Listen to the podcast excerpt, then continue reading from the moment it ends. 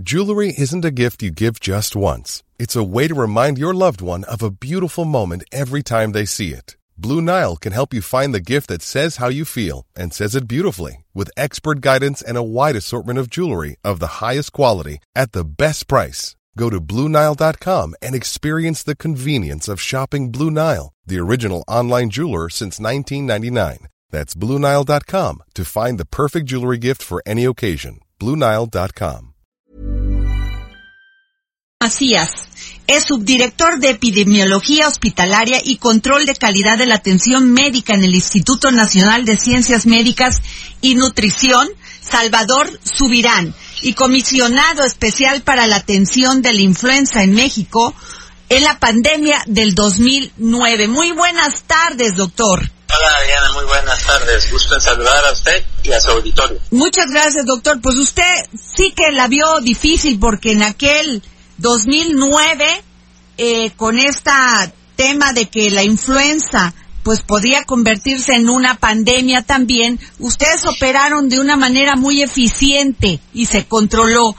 Eh, lo que estamos viendo es que la gente ya se está alarmando aquí en México porque un, un enfermo ingresa al hospital, eh, eh, un día y sale a las ocho horas para que los cuidados de esta enfermedad se hagan en su casa, cuando estamos viendo que en China por cinco pacientes cerraron una ciudad. ¿Qué nos puede decir qué tan peligrosa es esta enfermedad?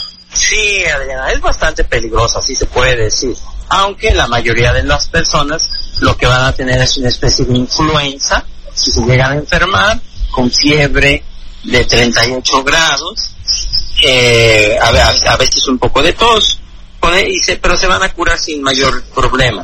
Ahora, esta situación que vemos ahorita es radicalmente distinta a la que existía en México en 2009, porque aquí entonces lo que teníamos era una situación semejante a la que estaba ocurriendo ahora en China. México era el primer lugar donde ocurría y se apostaba mucho a contener la infección para comprar tiempo, tanto para México como para el resto de los países, que es lo que hizo ahora China. Ya no estamos en el mismo momento, ahora estamos en otro momento donde ya evidentemente en muchos países el virus se salió de control y en México tenemos que apostar no solo por el control, sino ya también por lo que se llama la mitigación.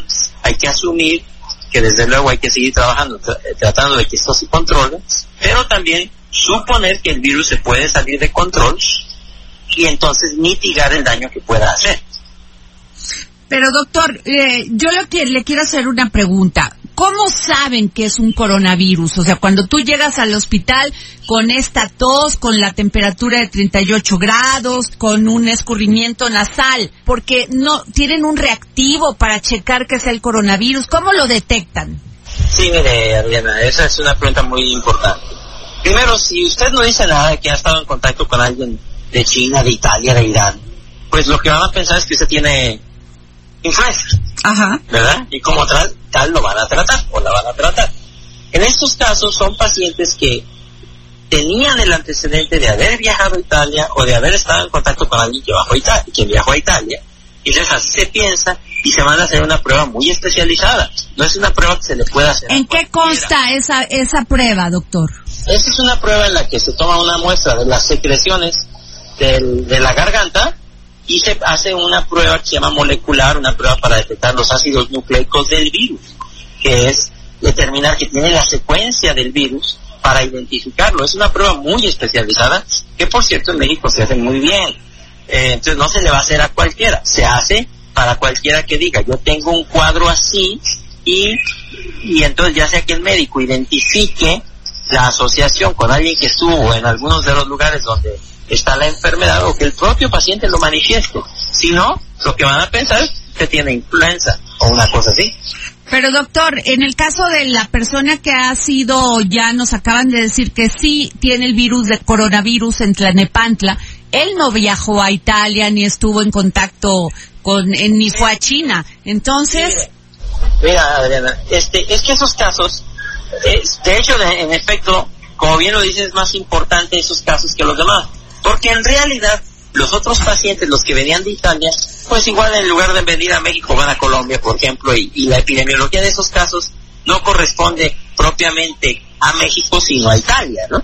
Ahora, esos casos como el que menciona, como los que ha reportado también dos casos en Estados Unidos donde tiene un caso que no se sabe realmente de dónde vino, por algún motivo se hizo la prueba y no tenía una asociación, son más, como ya más determinantes de que ya puede haber una transmisión local autóctona, o sea que ya no está conectada con alguien que vino del exterior.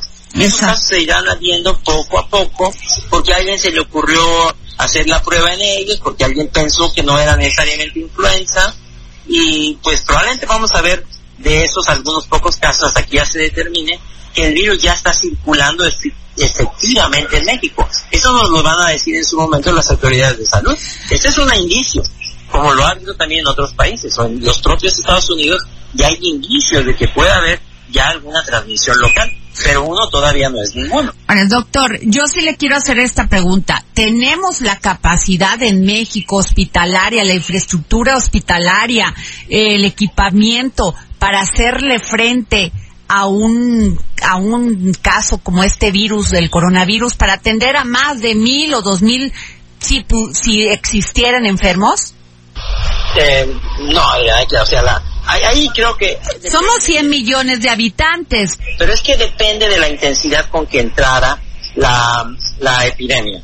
Por ejemplo, ni aún en China, en todas las regiones de China tienen la misma intensidad. En China hay unas regiones muy afectadas, más particularmente el área de Hubei, de la ciudad de Wuhan, pero hay muchas áreas de China que están muy poco afectadas.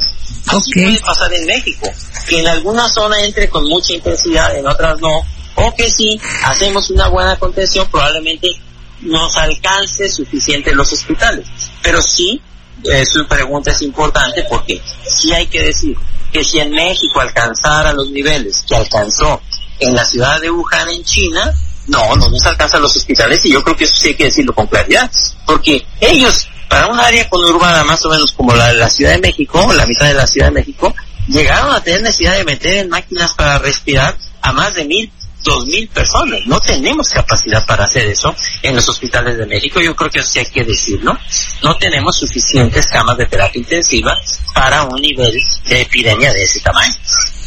Pues eso es lo preocupante porque escuchamos constantemente que los institutos y la y los pues el sistema hospitalario en, en este caso ISTE, IMSS y todo pues tienen un, una una deuda terrible y que pues a veces no bueno no tienen dinero para comprar equipamiento. Eso sí es preocupante yo creo que yo yo creo que sí es preocupante en efecto mira por ejemplo en la Ciudad de México probablemente no haya más me refiero a toda la Ciudad de México y su zona conurbada probablemente no haya más de mil camas de terapia intensiva. Y como bien lo dices pueden llegar a necesitar dos mil o tres mil. Se quiere decir que nos estaría faltando mil o dos mil. Así pasó en China. No es una situación teórica ha pasado en China. Ahora también hay que decir eso ha pasado ahorita o ahora exclusivamente en China. En otros países, aunque se ha intensificado, no se ha llegado a ese nivel. Eso pasó solamente en, una zona de China. Ojalá que eso ocurra también en otros países. Pero, otra vez, llegar con esa intensidad, si hay que decir con claridad, no tenemos suficientes camas de terapia intensiva. Simple y sencillamente no nos dan. Ahora, doctor, si una persona padece el coronavirus y le dicen en el hospital, bueno, tú ya tienes el coronavirus, ya te puedes ir a tu casa, ¿qué cuidados debes de tener en tu casa? Sí, eh, aquí en México se está llevando la cuarentena en casa, eh, a diferencia de algunos lugares donde los concentraron en algunos hospitales. Ya se sabe ahora que es muy peligroso dejarlos permanentemente en hospitales. A lo mejor se pueden revisar en hospital, dejarlo uno o dos días, pero lo mejor es mandarlos a casa. Ahora, en casa hay que mantener una cierta distancia de un metro si es posible, higienizarse frecuentemente las manos y los contactos que tengan, pues estarlos vigilando. Si alguien tiene la enfermedad en casa y alguien más empieza con fiebre en casa, pues muy probablemente ese es un segundo caso y tendrá que entrar en cuarentena. Esos casos ah, todavía se tiene que apostar por la contención, estar en casa y mantenerse en casa a esperar a que pase la enfermedad con analgésicos, eh, con medidas tradicionales de, cuidados de una enfermedad respiratoria aguda, que son básicamente analgésicos, y esperar a que pase la enfermedad. Una vez que pasen 14 días, pues podrá ya volver a salir esa persona. Pero tienen que guardar por lo menos dos semanas o tres semanas de, de aislamiento. Así es. Eso es precisamente eso lo que se conoce como la contención, a diferencia de la mitigación. Todas esas estrategias son de contención, para que la enfermedad no se haga una epidemia mayor y no se saturen los hospitales. Ahora, es muy importante, doctor, porque ahí no me queda muy claro. Si tienes los síntomas eh, de primera instancia, ¿con quién tienes que ir?